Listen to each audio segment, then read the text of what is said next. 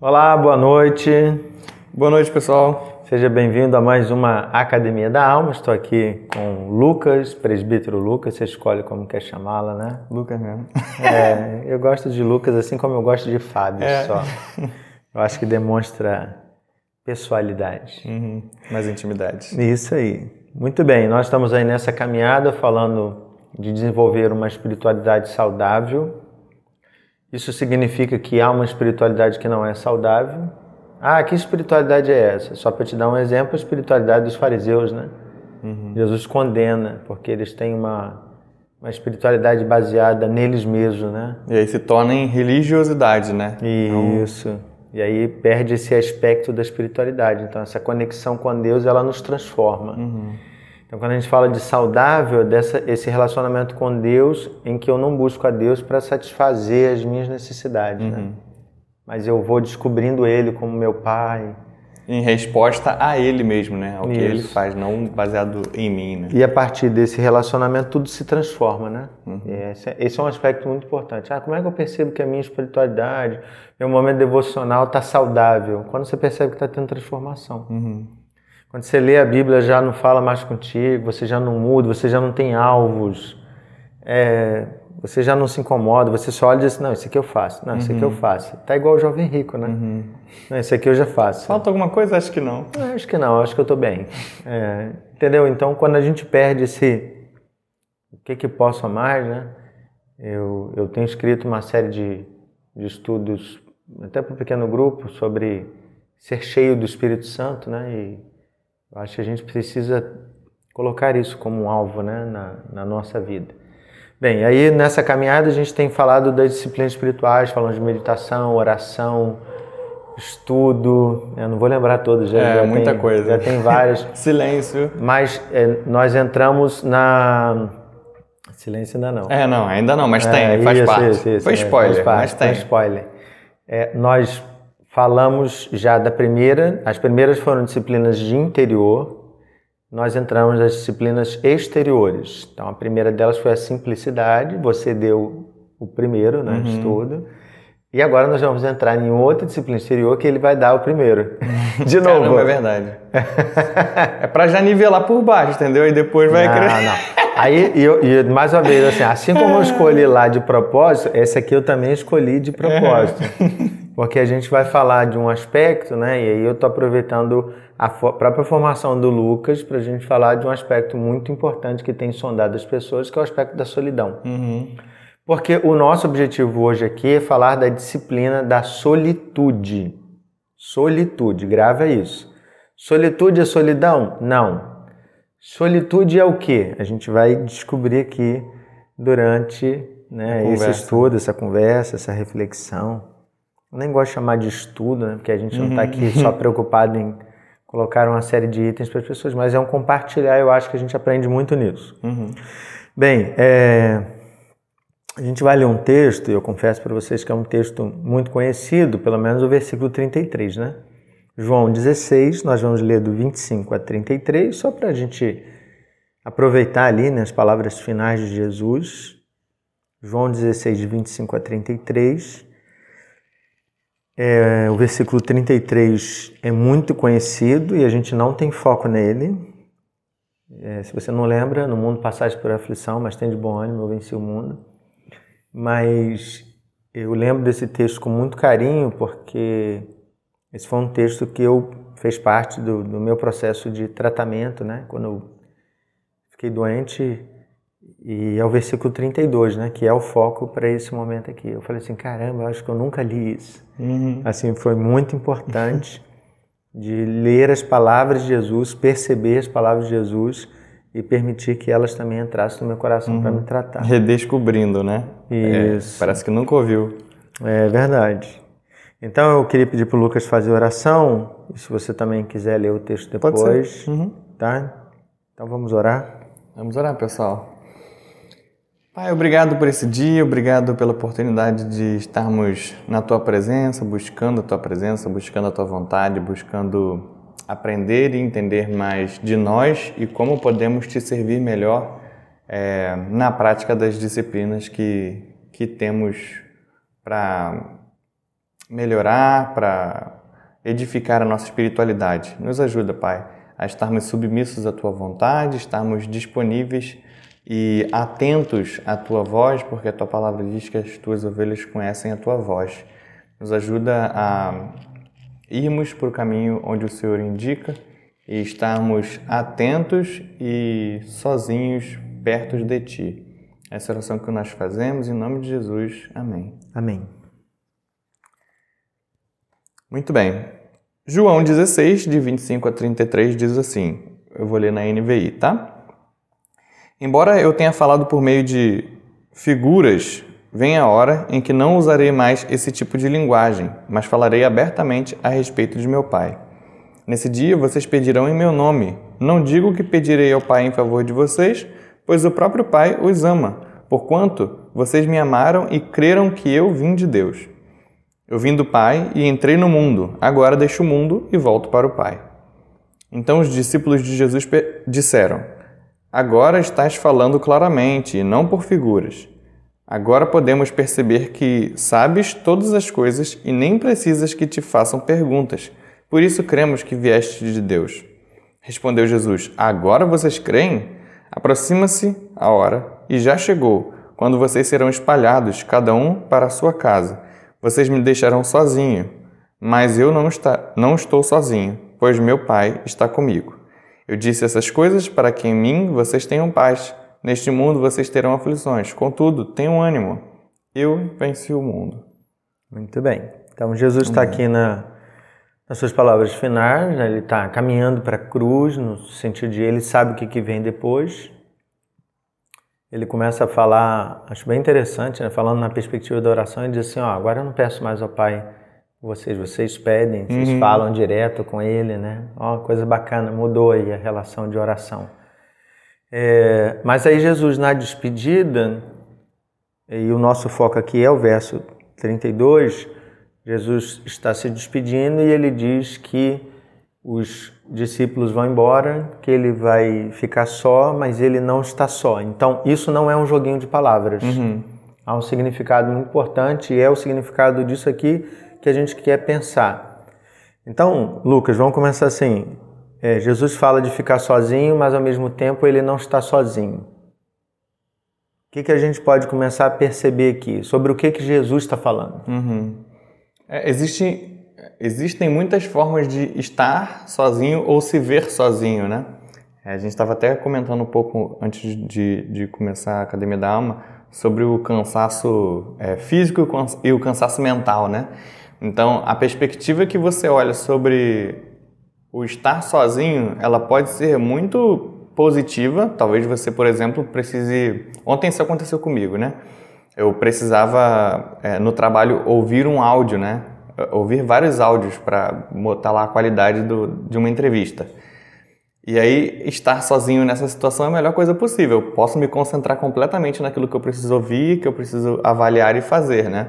Agora, se alguém vai para uma festa, o estar sozinho dentro de uma festa, que é possível, né, de alguma forma, traz esse sentimento ruim, né? Poxa, ninguém veio falar comigo, então eu tenho vergonha de falar com alguém. Uhum. Então, existe diferença até no objetivo de estar sozinho. Mas vamos falar então no que Jesus está falando aqui, né?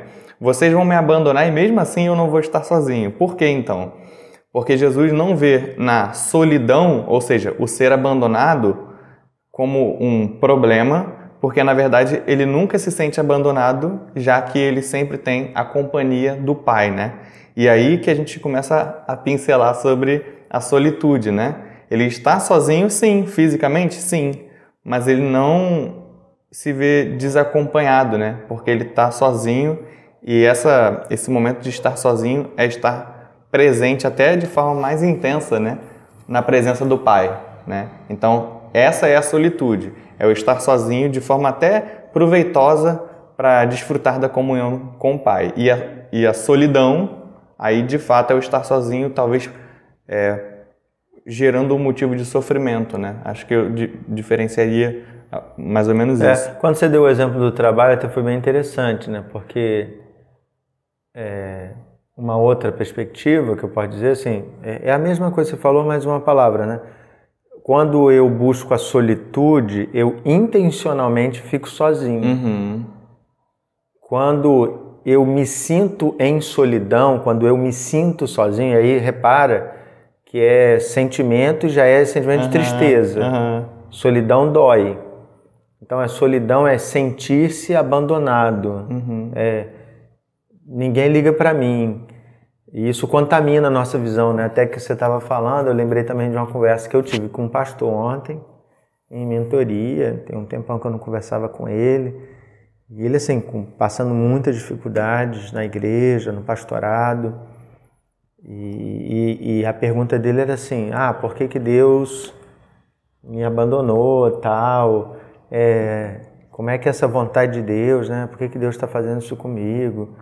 E eu, e eu mostrei para ele que a leitura que ele estava fazendo é tão somente por causa do momento de vida que ele estava fazendo. Assim, eu falei sobre tudo que ele estava vivendo com outra perspectiva. Ele falou assim, cara, mas eu não consigo ver assim. Como é que você consegue ver assim? Eu falei, você só está vendo assim por causa desse estado emocional. Então, solidão tem a ver com esse estado emocional, né? Eu me sinto sozinho. Então, mesmo que eu tivesse com o Lucas conversando, se eu sofro de solidão, a companhia dele não me satisfaz. Não é o suficiente, né? Uhum. É, então, tem essa coisa, né? Então, eu posso dizer assim, o ouvir o áudio sozinho é um exemplo de buscar solitude, né? De há uma ação de eu preciso estar separado das outras pessoas. É só como exemplo. Não significa que isso seja a disciplina da É, solitude, é que a gente vai entrar mais a fundo. né? Então eu a- até diria que enquanto a solidão tem a ver com tristeza, a solitude tem a ver com alegria. Ah, eu estou sozinho, mas estou feliz. É, mas não estou feliz né, pensando. Por estar sozinho só. Por estar sozinho. Ah, eu odeio gente. Não, não é, isso. Vai tratar isso também. É, isso é outro problema. Ah, eu não consigo ficar com gente. É, no retiro de pastores teve um, falou, um pastor que falou assim, cara, se eu pudesse eu comprava um fone, um fone, um protetor auricular e para não escutar as pessoas. Eu falei, caramba, cara, seu, Caraca. o nível de enfermidade que o cara tá, né? Que ele já não consegue mais escutar. Ele falou assim, ó, vocês estão falando, vocês não têm ideia de como é que a fala de vocês está me irritando. Caramba, é de ouvir mesmo, né? É, de ouvir, de ouvir. Tava cansado de ficar. Então ele falou, eu queria ficar sozinho. Isso aqui é solidão. Tem nada a ver com solitude, né? É. Então a gente precisa entender isso. Bem, na boca de Jesus, então, Lucas, o Pai é suficiente, né? Eu acho bem interessante essa expressão. Vocês vão embora e vão me deixar só. É, é uma coisa que acontece na vida com todo mundo. né? Às vezes eu reclamo, ah, fulano foi embora e me deixou sozinho. Ah, Jesus também experimentou isso, não tem novidade nenhuma, né? Vocês vão embora e eu vou ficar só. Mas aí é que entra a palavra de Jesus que é bacana. Mas eu não estou só, porque o Pai está comigo. É, como é que isso reflete, né? Ou como é que isso tem relação com o que a gente está vivendo no nosso tempo, né? Como é que a gente pode relacionar isso? É engraçado. Antes de responder isso, eu estava pensando no contexto da- do texto né, que a gente leu, dele falando, ah, eu não vou pedir ao Pai por vocês, porque vocês já conhecem ao Pai, né? Tem, tem essa relação agora de eu ensinei para vocês e vocês constroem essa relação com Ele. E eu lembrei lá do outro texto que, se eu não me engano... Não, eu vou me enganar, não vou tentar lembrar o nome do discípulo, não. Mas um dos discípulos fala, mostra-nos o Pai. E Jesus fala, mas eu tô com você até agora, você não entendeu ainda, né? E parece que nesse momento ele, Jesus declara, ó, agora vocês começaram a entender. Não sei se é André, eu sempre confundo o nome. É, mas ok, né? Eu, eu lembrei disso porque, por essa situação de hoje ser tão comum, a gente é, fingir, ou pelo menos interagir, né?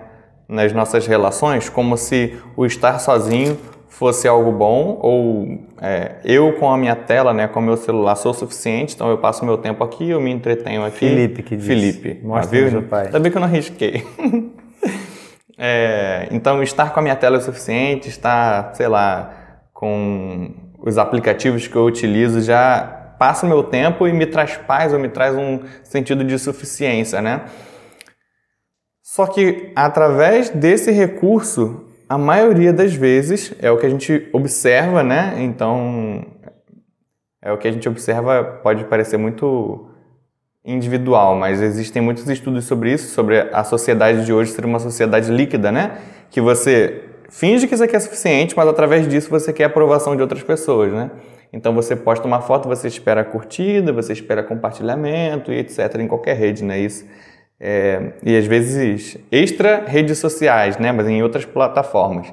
Tá? O que, que isso gera então quando essa expectativa não é alcançada, né? Gera um sentimento de ninguém liga para mim, né? De, de, solidão. E aí isso tem sido crônico da geração. Ou às vezes o contrário. Esse, pessoa... esse mundo tá assim, né? Esse mundo tá assim, né? E às vezes o contrário. A pessoa tem milhões e por causa de uma fala, ela é abandonada. Que ela está sendo cancelada, né? Por causa de alguma coisa que ela fez. Ou seja, tudo aquilo que ela conquistou, né? De, de pessoas seguindo, de eu tenho quem gosta de mim, se dilui, né? E, ou seja, fui abandonado e agora eu me vejo de fato sozinho, né? Então, é, é, é um perigo para o nosso mundo, né? Atual, o basear a minha felicidade ou achar que é suficiente, né? A minha felicidade, meu senso de, de estar completo com estar com os outros especificamente, né? E aí, se a gente está falando de disciplina espiritual, eu quero dizer com outros e não com Deus. Porque a gente sabe na caminhada da fé que a comunhão é extremamente importante. Uhum. Então não confunda as coisas. Eu estou falando da, do se sentir completo, né? Se, se eu estou acompanhado de outro, isso já é suficiente? Não, não é se eu não estou em paz com Deus, sozinho com Deus, como eu orei no início, né? É, se o meu momento sozinho com Deus não me preenche, talvez é, eu vou ficar cansado de ouvir as outras pessoas também. Não que o pastor que conversou com o senhor tivesse assim, né? Mas. Não, ele estava, não tem. É, passando, mas assim, por que que Jesus se vê tão. Ele tem tanta certeza assim de que os discípulos vão abandonar, mas ele pode ficar com o pai porque ele ainda não vai estar sozinho. Porque ele construiu isso com muitos momentos de solitude no monte, ou no barco, ou entendeu? Então é algo que se constrói ao mesmo tempo, né? Mas é isso, a solidão hoje é uma marca é, psicológica, né? Da, das pessoas do nosso tempo. E aí podem ser das gerações mais atuais, quanto das gerações mais velhas que estão enfrentando embates com as gerações atuais, né? Também. É, acho legal você falar dessa perspectiva de Jesus, porque é, a gente precisa realmente entender isso. Olhando para Jesus, a gente percebe. Jesus é o cara que gosta de gente. Então, se você quer ser discípulo de Jesus, você precisa gostar de gente. Jesus ele está envolvido com as pessoas todo dia. Todo dia. Jesus dá atendimento do nascer do sol até o fim do dia. Jesus está ali, a casa sempre cheia, ele não reclama de bagunça, que quebraram o teto Cortaram o teto? É, não reclama, não reclama que as pessoas ficam lá, cheio de problema. É, eu acho tão engraçado que as pessoas vivem assim, ah, pastor, poxa, é chata, ficou ouvindo o problema das pessoas o tempo todo. Eu falei, cara, Jesus nunca reclamou, por que, que eu vou reclamar? né? Assim, ele podia dizer, caramba, que gente chata, né? Assim, então, quando a gente percebe o movimento de Jesus, o movimento de Jesus sempre é na direção de pessoas. Mas ao mesmo tempo, Jesus não faz desse movimento em direção das pessoas aquilo que lhe traz, aquilo que preenche algum vazio de alma.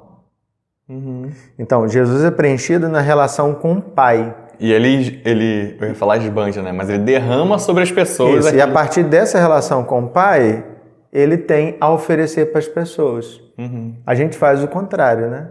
A gente se alimenta na relação das pessoas e às vezes as nossas relações não estão boas e isso impacta a nossa relação com o pai. A gente faz o caminho inverso, por isso que a gente sofre, né? Uhum. É, inclusive na, na terapia cognitivo-comportamental, que é a minha linha de psicologia, né? A gente tem uma, uma descrição sobre a, a, os pensamentos disfuncionais né? e as crenças, e a gente chama de desamparo, desvalor e desamor, né? que é mais ou menos isso. O, o, desamparo tem muito a ver com isso, né? Poxa, ninguém quer ficar comigo, ninguém gosta de mim, eu não sou cuidado por ninguém, né? O que, que, é isso? Solidão, né? E aí isso vai se exemplificar, ah, o desamor também. Todos eles poderiam ser caracterizados pela solidão e isso vai, vai ser demonstrado nas nossas relações quando eu percebo que, de alguma forma, a minha relação com o outro não é, é não é palpável, né? Não é suficiente, assim, eu posso perder a qualquer momento ou eu não tenho, né? E ela não me preenche de verdade. Uhum. E aí Jesus diz a frase, né? Para mim é, é a frase com mais sentido. Eu não estou só, o Pai está comigo.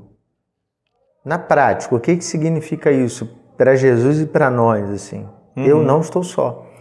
É, quando a gente olha para a Bíblia e a gente olha para a nossa vida, talvez seja muito difícil para algumas pessoas é, tanto o crer como o se enxergar em algumas situações, né? Porque as pessoas falam assim, poxa, mas antes os discípulos estavam ali com Jesus do lado, era muito uhum. fácil de crer. Tá, mas e nessa fala de Jesus, né? Jesus é Deus, Jesus estava com Deus, mas naquela hora ali os discípulos não estavam vendo o Deus que Jesus disse, o Pai está comigo, né?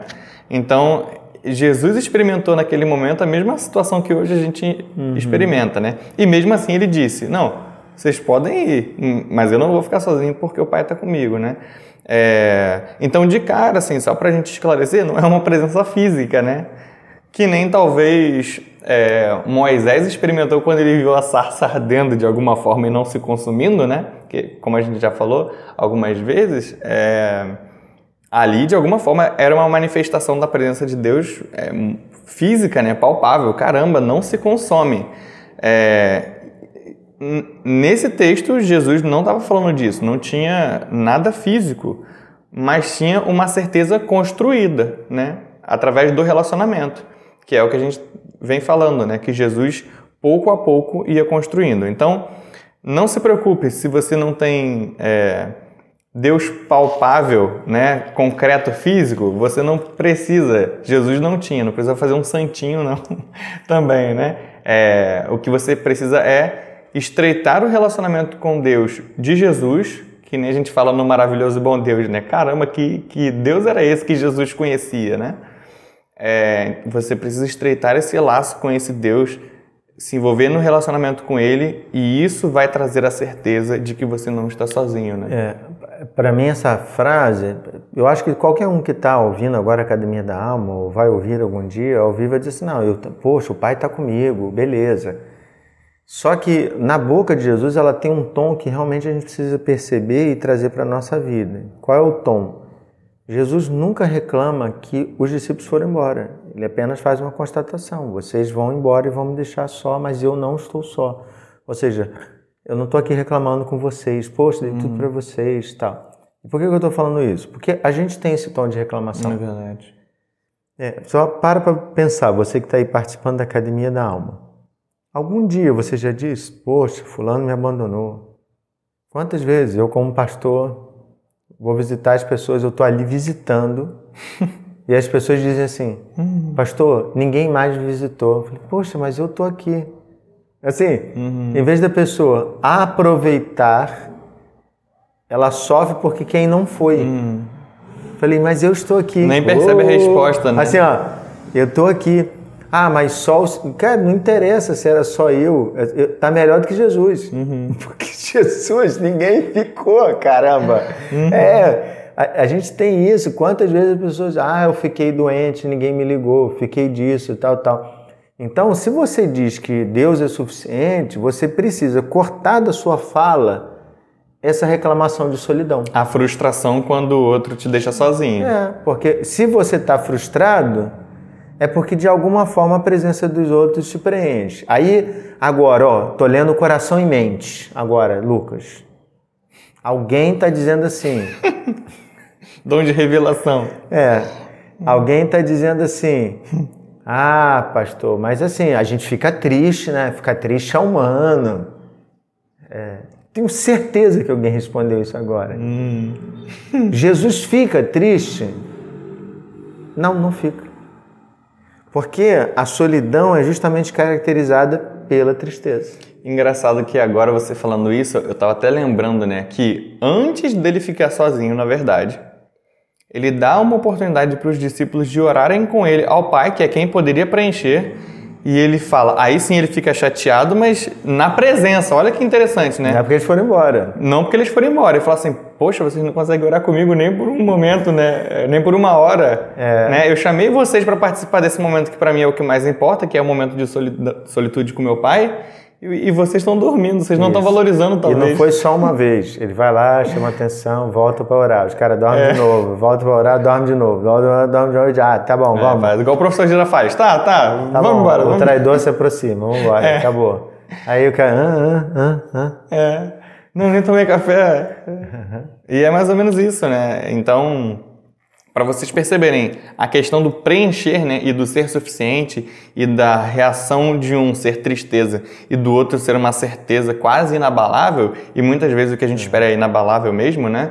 É, é, é qual é o, o objeto né, da, da minha suficiência. Se eu, você ou qualquer um de nós reclamou por um segundo que, que seja da ausência de pessoas e a gente ficou triste por causa disso, a gente tem que tratar esse aspecto da solidão, uhum. porque é, não que as pessoas não sejam importantes, o que eu quero dizer para você assim, não justifica isso. Uhum. Se a gente fica justificando, a gente diz assim, ah, mas eu sou humano, uhum. ah, mas é assim mesmo, né? A gente sofre. O senhor está falando isso porque o senhor nunca foi abandonado. Uhum. Né? São respostas padrão que eu recebo, né? E talvez isso pode, na verdade, revelar um um pensamento, né, uma certeza interna de eu sou muito bom, eu, eu cuido de todo mundo, eu sempre estou presente, então se acontecer comigo, ah, ninguém vai me abandonar, porque eu sou é... importante, eu me fiz necessário, por exemplo, né? E aí Jesus fala assim, não se faz necessário não, você, você cuida do outro, mas quando você for dar uma festa, chama quem não pode te, te recompensar né? Uhum. Então é, interessante isso. Eu falei né? isso, alguns irmãos não me ouviram lá no, no almoço das famílias. Né? Chamaram os conhecidos, aí eu olhei na foto e falei assim, não, não era isso. A gente sofreu para descobrir alguém e no final das contas o pessoal tinha sido chamado. Eu falei, gente, é, tá difícil a gente falar com as pessoas, a gente tenta falar com as pessoas. Né? É. Bem. Mas é legal, porque algumas pessoas que realmente não tinham intimidade com outras foram acolhidas também, né? Que bom. Mas muita gente realmente chamou que já tinha intimidade. Chamou conhecido, aí eu falei, ah, não era essa, o pessoal não me escutou. Muito bem, a gente percebe que Jesus, você citou lá o Getsemane, ele foi, no episódio que ele anda sobre o mar, ele foi sozinho também, ter o tempo de oração. Por que, que é importante? Estão falando agora da solitude, o estar sozinho diante de Deus. Por que, que isso é importante, Lucas? Ou para que, que isso serve, né?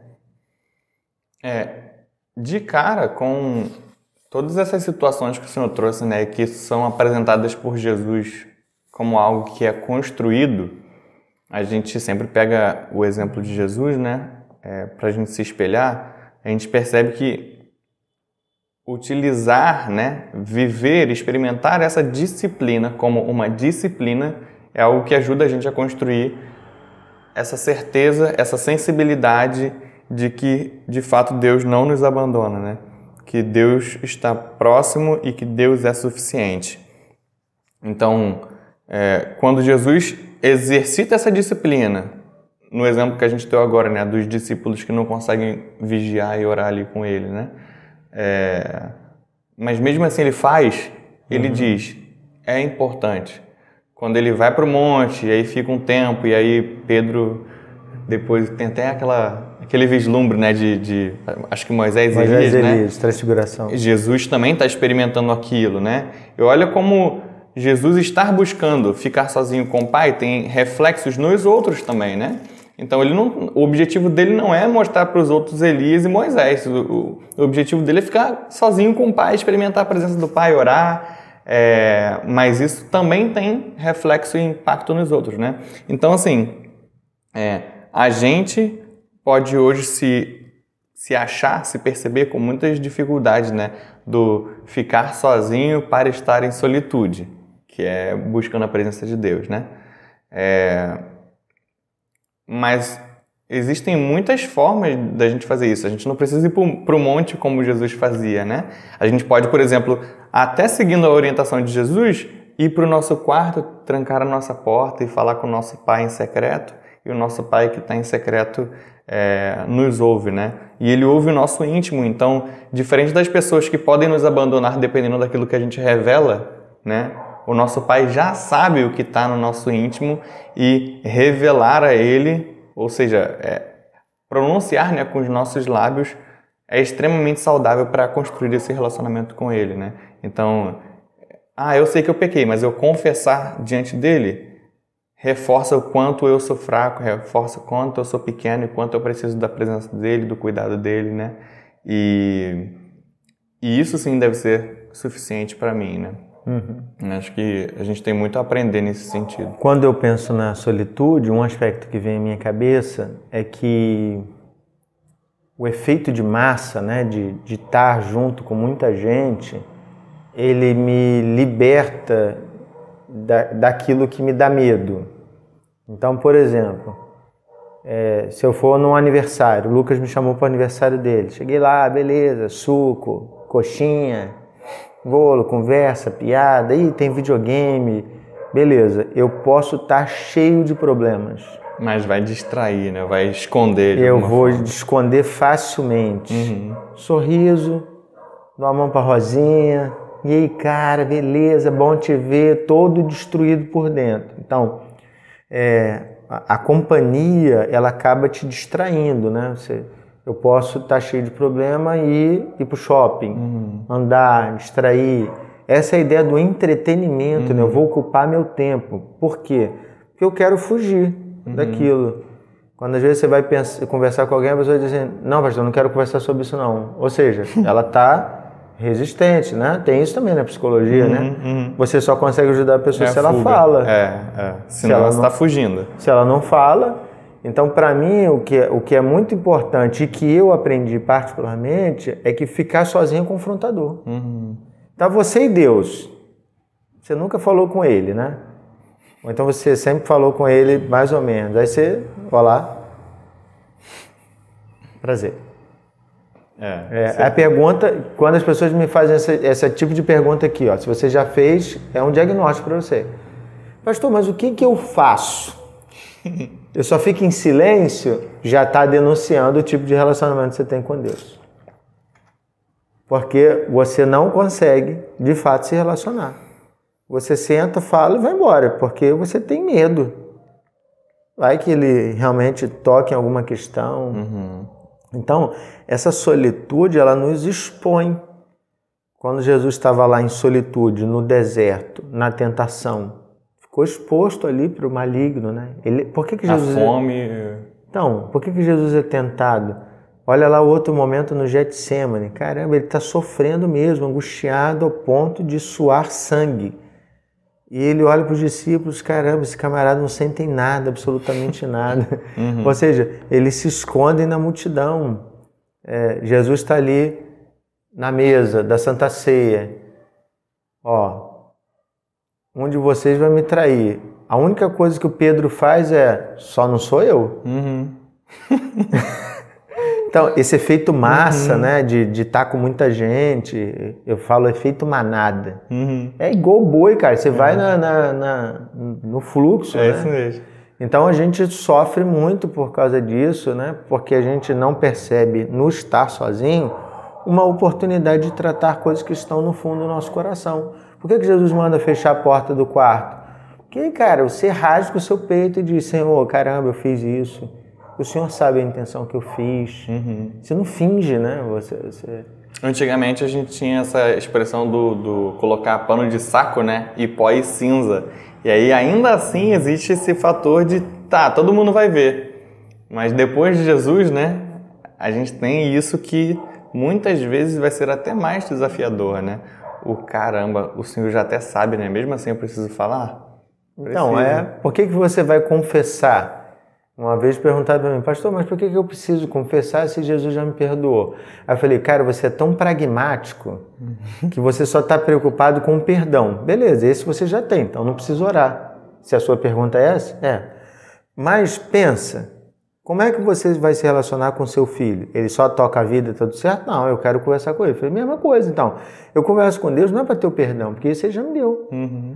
Eu converso para Deus assim, Senhor, caramba, que decepção, né? Como é que eu entristeço o Senhor? Caramba, eu, eu preciso de ajuda nisso, só fiz por causa disso, daquilo. É essa conversa. Então, o estar sozinho, para mim, o mais confrontador foi isso, né? De tem ninguém para me esconder aqui. Uhum. Só sou eu e ele. Há pouco tempo eu até vim conversando isso com a Débora né, de vez em quando. é que eu gosto muito de, de aproveitar o meu tempo e é, eu brincava com o pessoal na faculdade que é, o, a, o, meu cérebro é cérebro de mulher, né? Que eu consigo separar as coisas e fazer as coisas. Essa é uma frase bem perigosa é, nesse é, tempo. Não, é verdade, nessa época, né? Nesse tempo. Mas eu, eu, vou explicar. É, explique. Fica aí conforme conosco, os, não vai embora é, não. Conforme os critérios abaixo. É, é, eu consigo prestar atenção em duas coisas ao mesmo tempo, e aí sempre tem aquele, aquele estudo da psicologia, né? Que a gente não, não dá 100% de atenção para as coisas ao mesmo tempo. Então você reduz a produtividade, mas você consegue dividir. As mulheres dois, né? acham que elas dão atenção em 100%. É, não, não é 100%, você reduz a produtividade. Algumas mulheres agora estão pipocando ali. É. Aí a gente conversa domingo, não precisa ficar sozinha não, a gente conversa. é. E aí eu eu gosto, por exemplo, muito de e eu entendo que eu estou aproveitando meu tempo fazendo isso, tá? Lavar a louça, assistindo um podcast ou ouvindo um podcast. Então, isso é completamente mecânico, né? Mas eu, várias vezes eu também faço isso trabalhando, limpando a casa etc, né? É... E aí, de, depois de um tempo fazendo isso, já há muito tempo, e, e já virou um, um, hábito, né? A Débora falou assim: Você percebeu que você não faz nada sem, sem ouvir alguma coisa, né? Aí eu, ah, sim, mas eu tô aproveitando. Ela, mas tu não quer dar um, uma paz pra, pra tua mente, não? Aí quando eu comecei a parar para pensar nisso, né?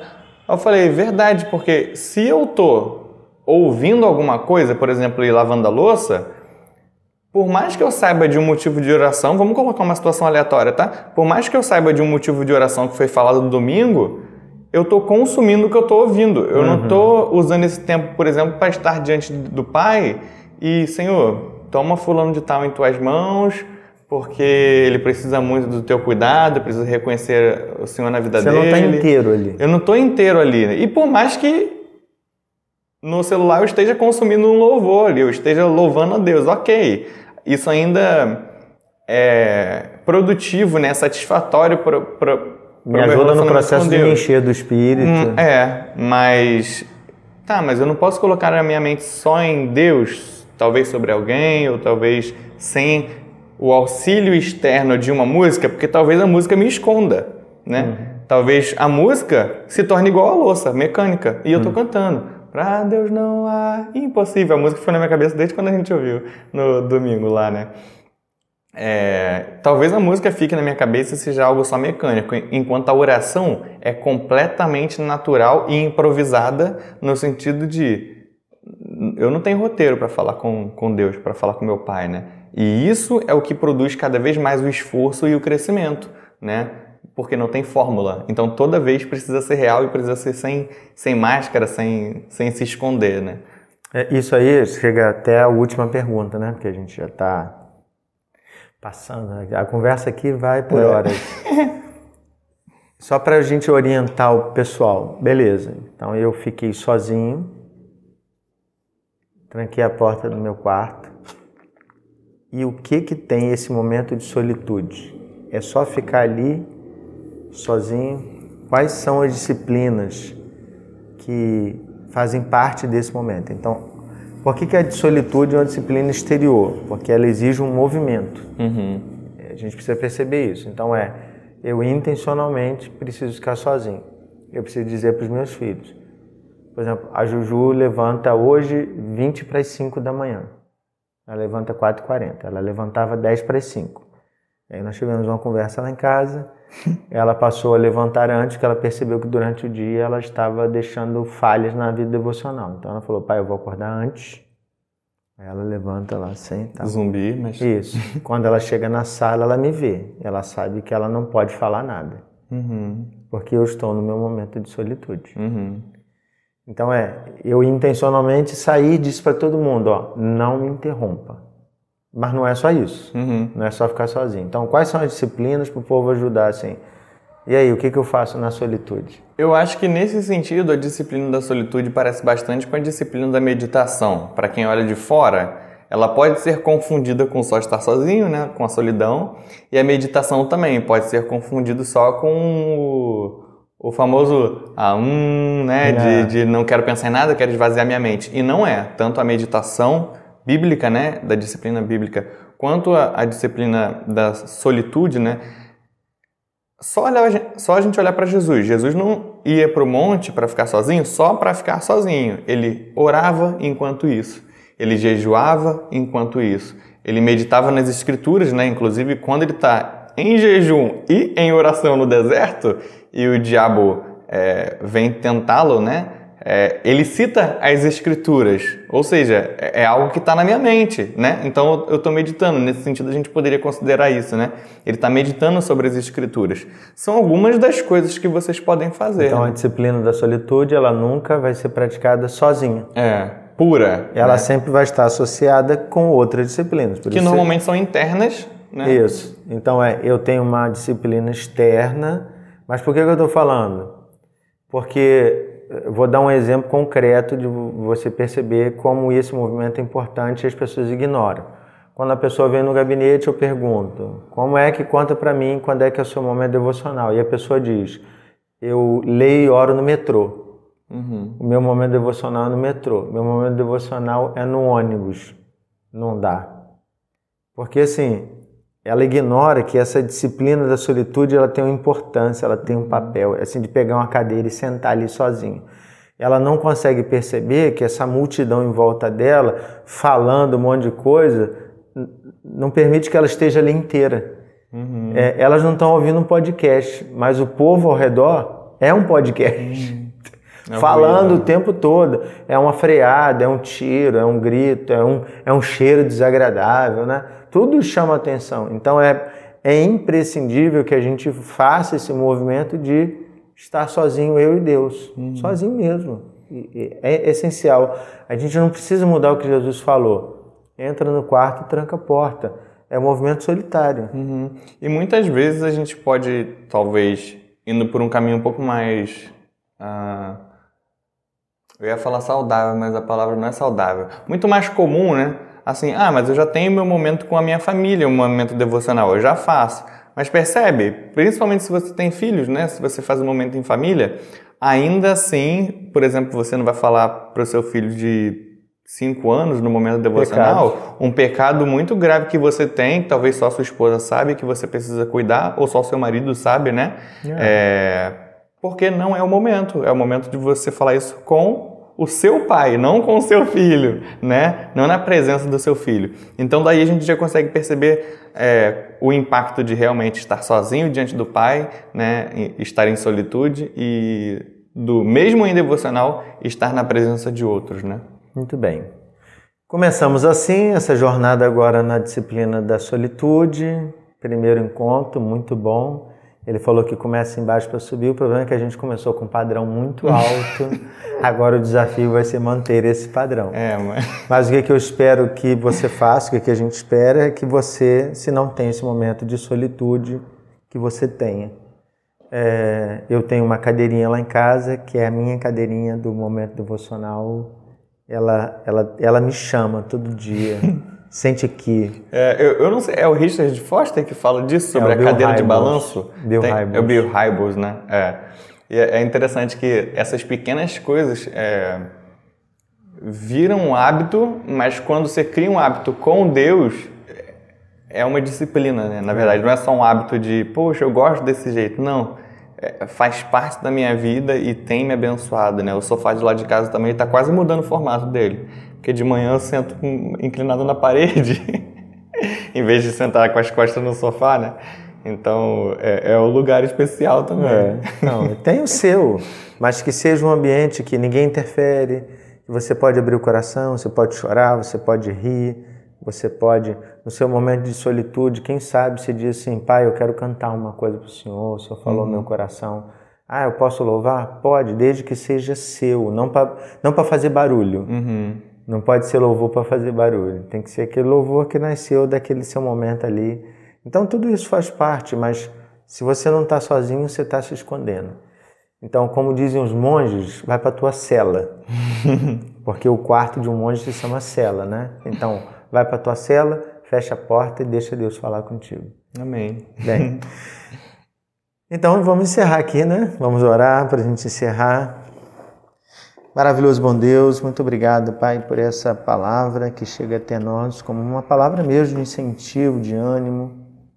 Às vezes as pessoas que estão ao nosso redor, elas vão embora e por vezes, né, isso pode já ter nos entristecido e a gente percebe quanto que a gente é conectado com as pessoas, quanto a gente peca nesse sentido, né? E não que a gente não deveria sofrer, porque o que está em jogo aqui não é se importar ou não com as pessoas, mas de ficar dependente delas, né? E a gente olha para Jesus, amava tanto os seus discípulos, estava com eles, se dedicando, mas ele sabia que em determinado momento todos eles iam embora por medo, por diversas motivações, né? A gente olha para o momento que Jesus estava sendo crucificado, só tinha um amigo, só tinha João ali. E realmente uma situação bem complicada. Mas Jesus nunca sofreu de solidão porque ele sabia que a presença do Pai era suficiente. E é isso que a gente pede, Pai, que a presença do Senhor seja suficiente e que a partir da presença do Senhor tudo mude, né? Todas as nossas relações mudem, inclusive essas relações interpessoais. Nos ajuda, Pai, e que a gente possa buscar tempo sozinho com o Senhor, para honra e glória do Senhor. Em nome de Jesus nós oramos. Amém. Amém. Muito bem. Até a próxima Academia da Alma. Né? Até mais, pessoal. Deus abençoe vocês. Valeu. Tchau.